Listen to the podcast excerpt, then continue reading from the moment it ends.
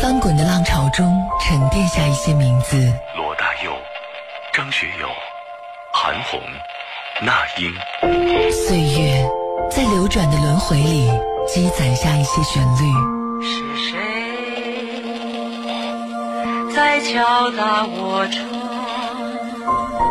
纵使年华不在，容颜倦老，他们依旧隽永如初。追随怀旧音乐，回忆光阴故事，越听越经典。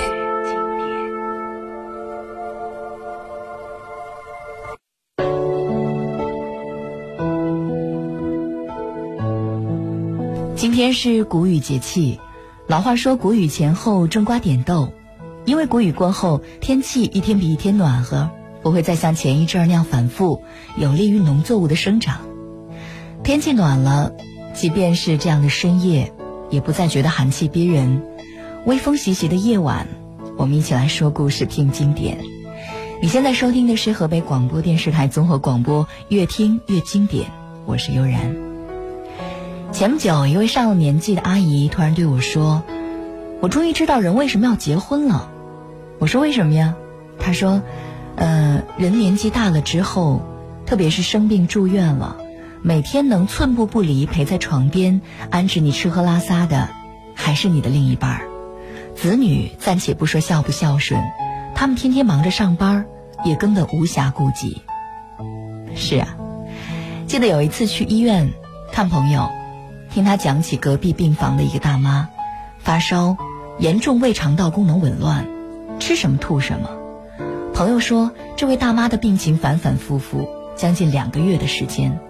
老伴儿寸步不离，大妈不能吹空调，老伴儿热得汗流浃背也不开空调。大妈吃不进去东西，老伴儿也不肯吃一口。将近两个月，没剃的胡子，长得像小树林一样，颓废着脸坐在床边，拉着大妈的手，默默地看着她。后来，大妈病情好转，不发烧，也吃得进去东西，老伴儿也开始笑容满面。比中了五百万还要开心。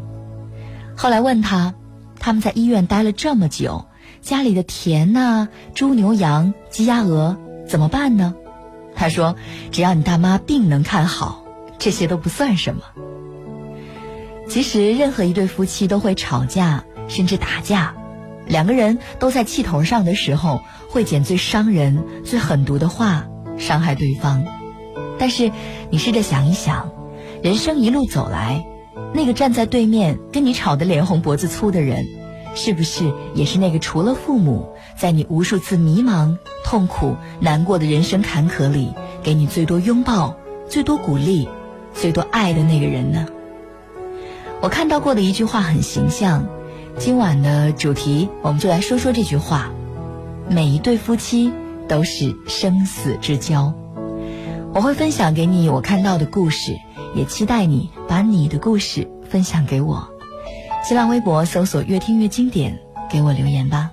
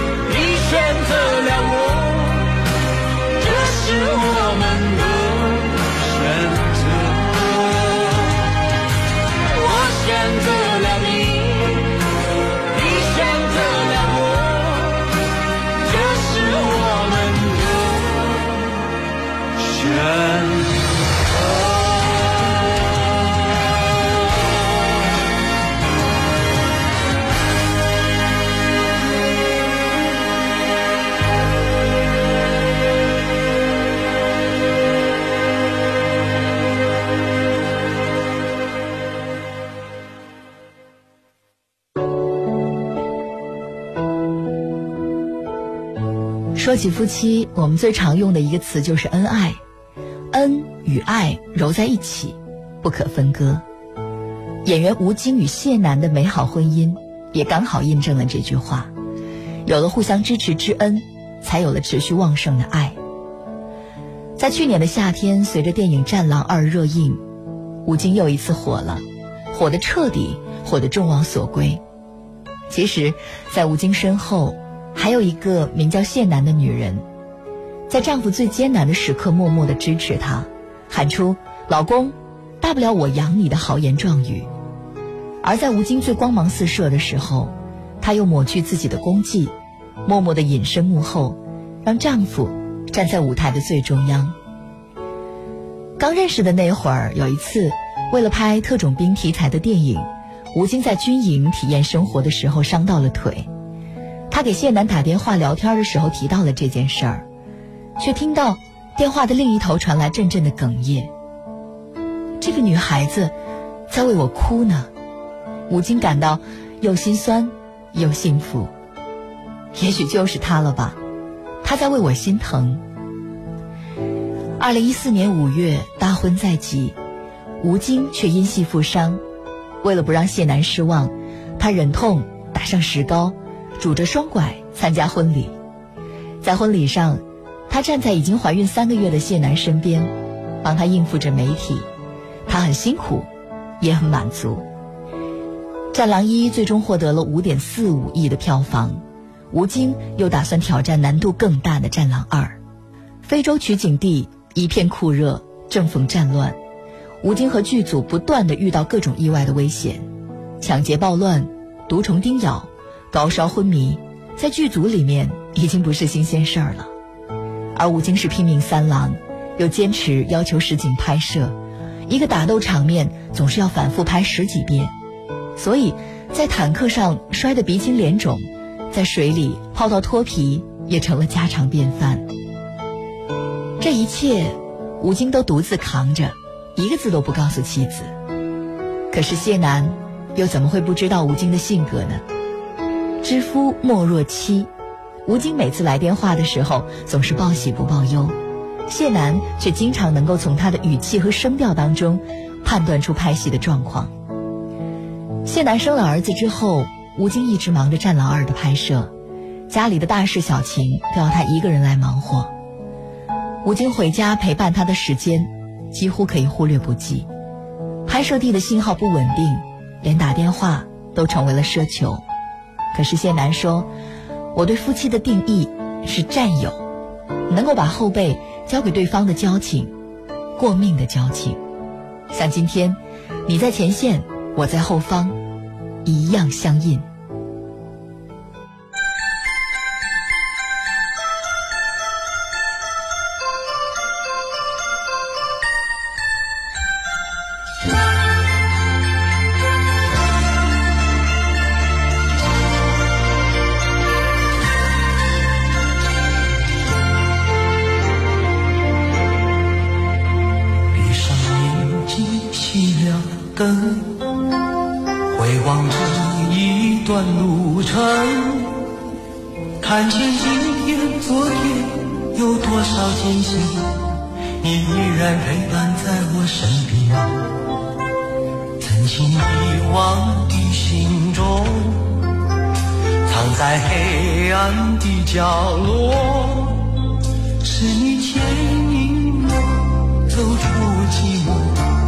用你所有的爱与柔。如果我能将这段爱情重新再走过，我愿意与你重逢，在漫漫长夜的尽头，能不能让我在你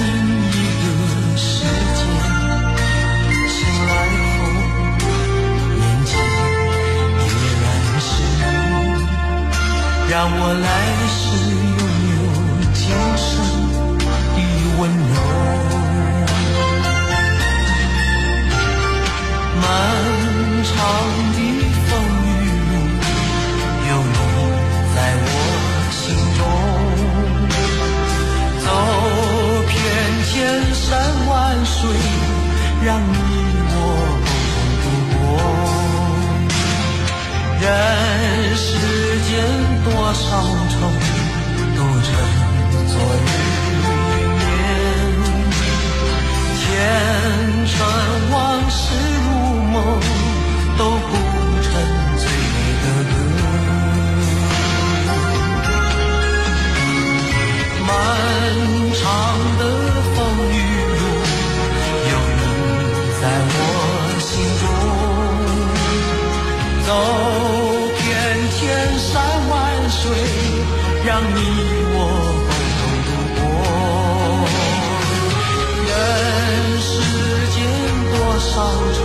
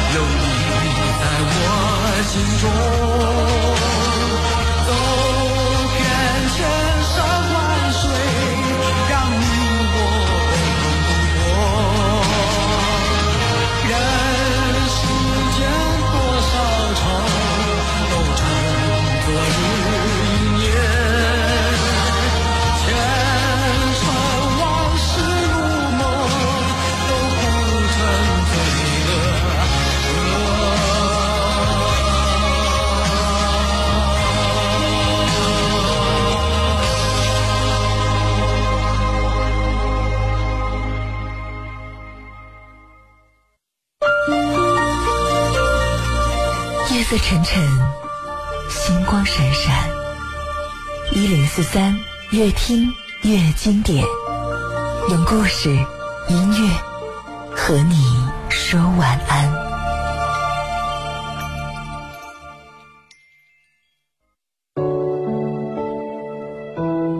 七十一岁的上海阿姨梁金兰与死亡赛跑，只剩最后的二十天，而患有重度脑梗的丈夫，坚持每天在医院里陪着她十几个小时，怎么赶都赶不走，连自己刷牙洗脸都会忘的老人，竟然没有一次忘了带妻子去散步，叮嘱她吃药，心疼的看着她治疗，小心翼翼的给她喂饭，一日三餐，天天如此。退休前，身为医生的梁阿姨清楚自己时日不多了，生死关头，她操心的不是自己，反而是生病的老伴儿。为了减少给女儿的负担，让她老有所依。他最大的心愿是帮老伴儿选一个好的养老院。老爷爷一听急了：“我不要去什么养老院，我还得去医院看你妈妈呢。”但女儿照顾妈妈分身乏术，还是先让她去养老院住两天。就在她住进养老院的第三天，梁阿姨身体器官衰竭，突然离世。而接到消息的老伴儿，却没能来得及送梁阿姨最后一程。他自己在出租车里，把一辈子的眼泪都哭完了，伤心的像个孩子。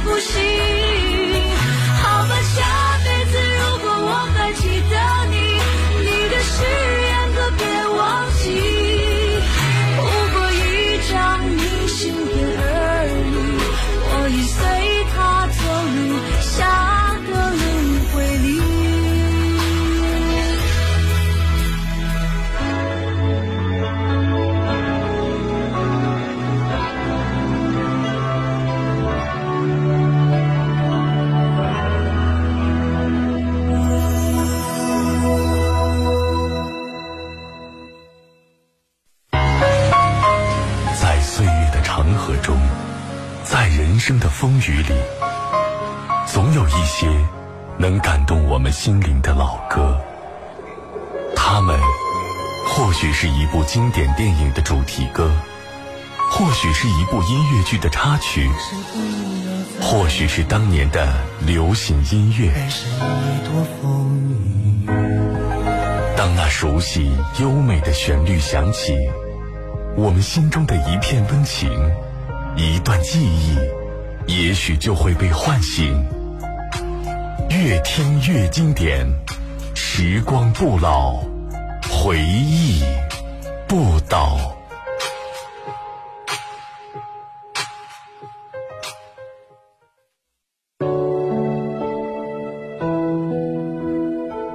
这里是河北广播电视台综合广播，越听越经典。我是悠然。今晚我们的主题是每对夫妻都是生死之交。夫妻之间的感情，也许平日被琐碎的事儿磨得没了激情，当患难之时见真情这句话放在夫妻之间是很合适的。经常看到平日里三天一小假、五天一大假的夫妻，在一方生病或遇到挫折之后，会像变了个人一样，而改变自己，源于深深的爱。比如，下面这个网友。这网友说，他的父母一生相爱，母亲四十多岁了，还被父亲宠得像个少女，既不知道怎么交煤气水电费，也不会洗衣做饭。直到有一天，他父亲在浴室洗澡的时候，突然滑倒了。这个网友说，他至今都不知道，一生没干过重活，体重不过九十斤的母亲是怎么把父亲从洗手间里背出来的。那件事以后，母亲像变了一个人似的，她开始自己去交物业费，学习买菜做饭，甚至淘了一大堆医用保健书籍，认真的学习急救方法。而一向不准她劳心劳力的父亲，也不再干预她做这些，两个人都默默的心照不宣，换了一种生活方式。网友说到这些的时候红了眼眶，他说：“其实我爸。”是在担心，万一他先走了，我妈怎么办？我先走了，你怎么办？是每一对白发夫妻都终将面临的问题。年少的时候看三毛写的《梦里花落知多少》，里面有一段讲三毛身体不好，便逼着荷西答应，如果自己死了，一定要再娶。荷西说：“要是你死了，我一把火把家烧掉。”然后上船，去漂到老死。三毛却说：“放火也可以，只要你再娶。”后来荷西死了，独留三毛一人活在世上。他却说：“感谢上天，今日活着的是我，痛着的也是我。如果叫荷西来忍受这一分又一分的长夜，那我是万万不肯的。幸好这些都没有轮到他。”要是他像我这样的活下去，那么我拼了命也要跟上帝争了回来换他。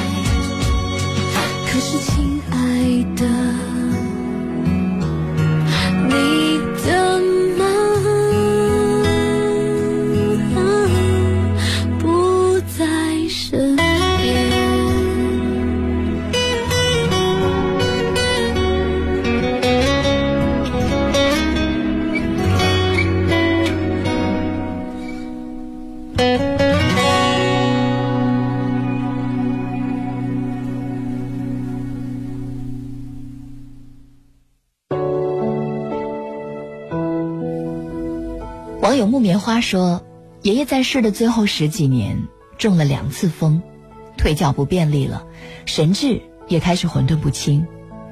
他的一切生活起居都由奶奶一手料理，上不了厕所，奶奶就搀着他去；拿不稳筷子，奶奶就喂他吃饭；说错话得罪了人，奶奶就跟在后面道歉。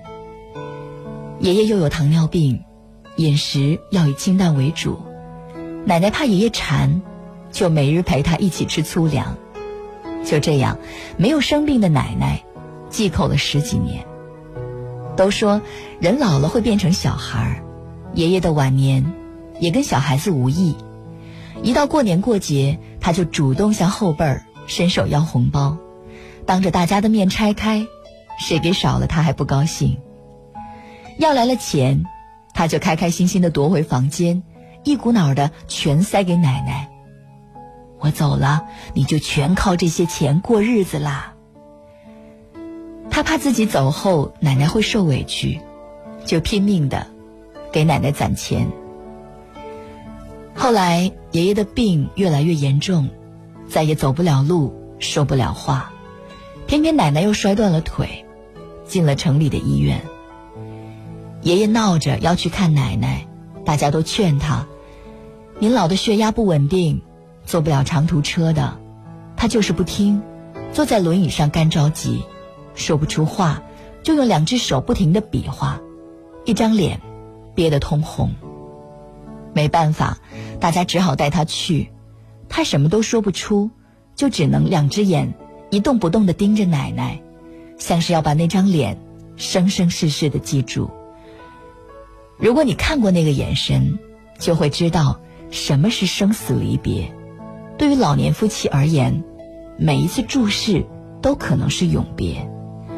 那段时间，奶奶一边打点滴，一边担心爷爷吃不好、睡不好，而爷爷呢，天天在家不说话，眼巴巴的坐着，生怕奶奶的腿好不了。后来，奶奶好了，爷爷却去了。直到如今，爷爷已经去世好多年了，奶奶还一直住在那间房子里。子女们接她出去住，她不愿意，她就要在那里。陪着爷爷。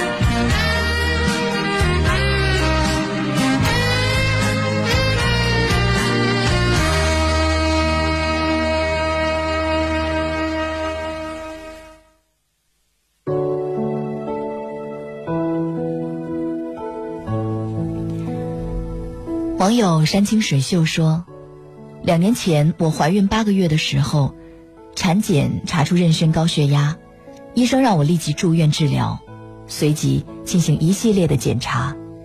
检查结果提示双眼充血、眼压高、视力下降、心包积液等等，血压也居高不下。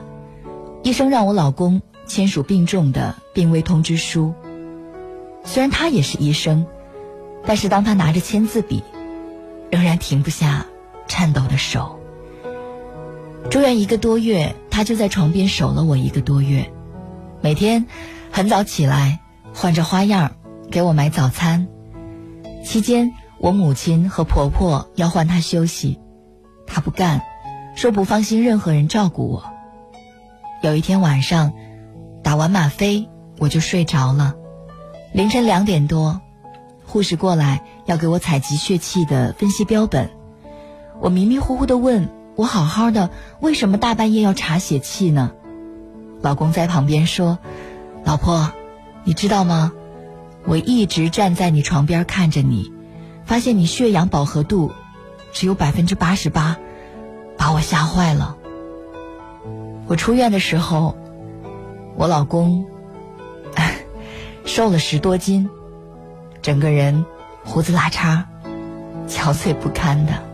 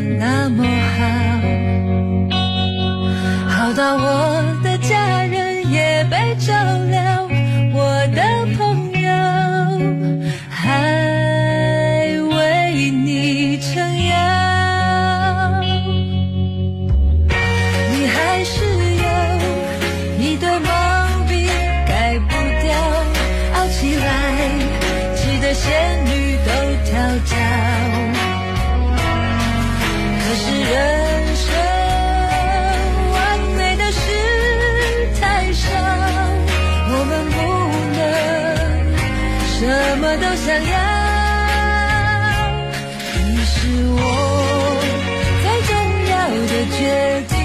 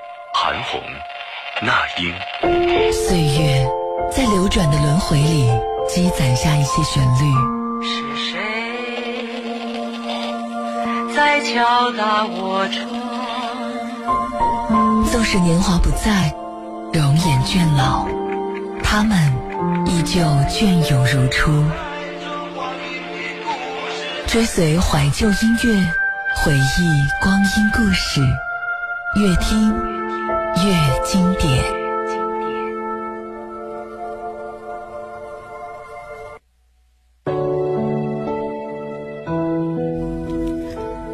越听越经典正在继续，我是悠然。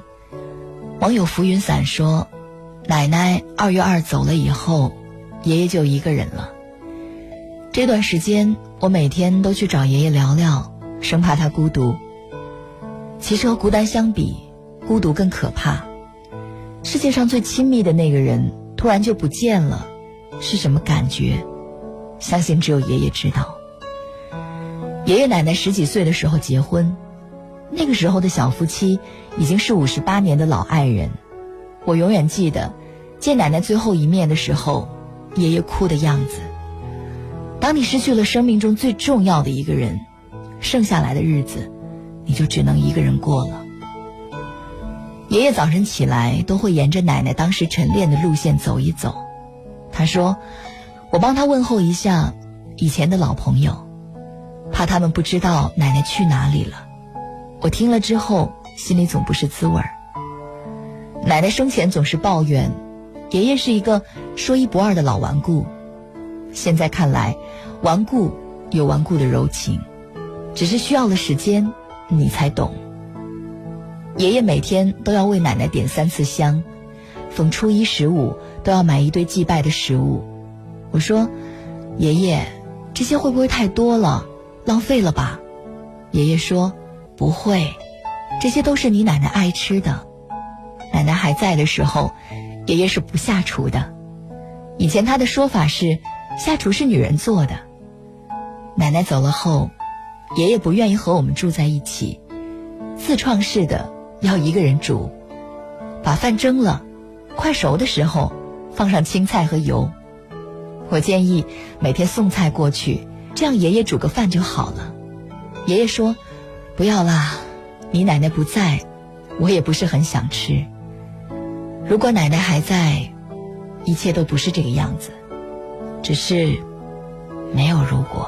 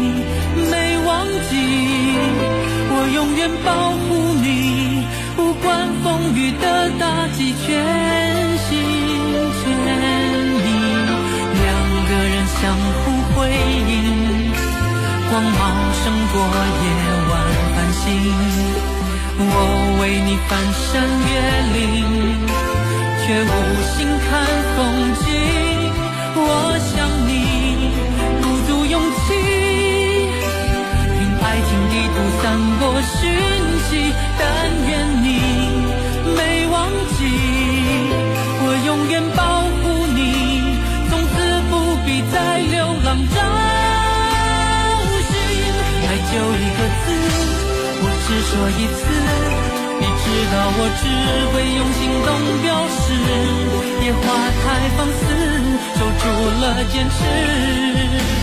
看我为你孤注一掷，爱就一个字，我只说一次，恐怕听见的人勾起了相思。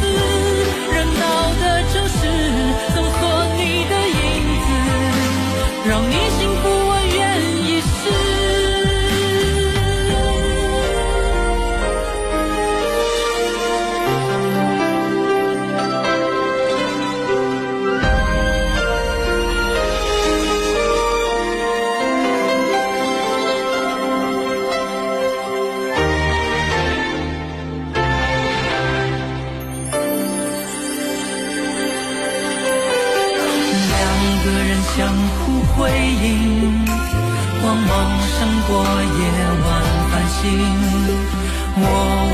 翻山越岭，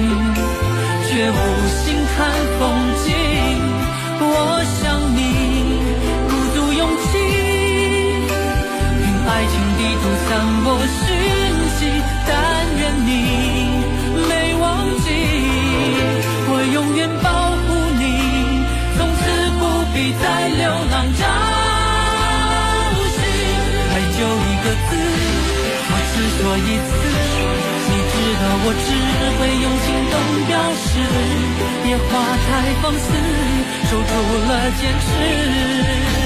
看我为你孤注一掷，爱就一个字，我只说一次，恐怕听见的人勾起了相思。热闹的城市，搜索你的影子，让你幸福，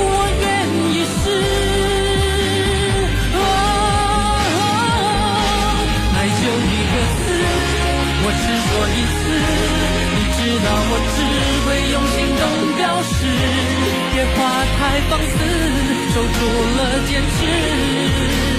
看我为你孤注一掷，爱就一个字，我只说一次。恐怕听见的人勾起了相思，热闹的城市，搜索你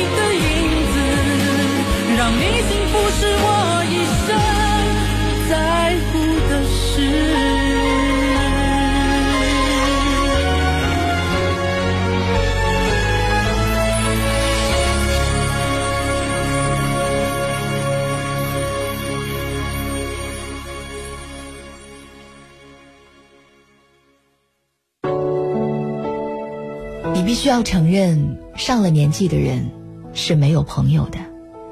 你在你的城市有了难关，你那个同样白发苍苍的朋友，已经不再可能从另一个城市，哪怕从一个城市的另一端，过来帮你。而子女，子女都在远方，他们有自己的家庭，有自己的工作，甚至身在海外，谁活着都不容易。想开口要点什么，话还没到嘴边儿。算了，还是算了，不要给他们添麻烦。没有经历过老的人，是没有办法明白伴儿的重要。有这样一段对话，你可能在生活当中也听到过：老两口或者是中年夫妻，一方问另一方：“如果我得了绝症，你会给我治吗？”对方会说：“治，倾家荡产也得治。”一方又问。那如果你得了绝症呢？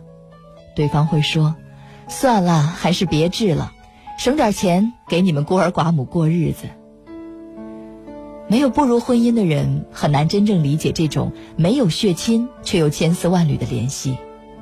父母是共同的父母，孩子是共同的孩子，财产是共同的财产。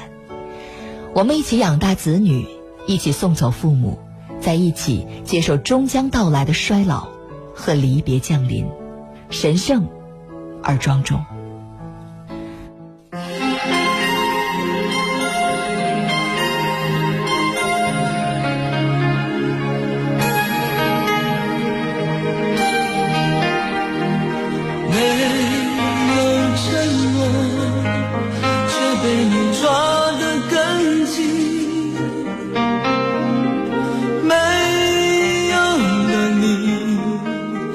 的世界雨下个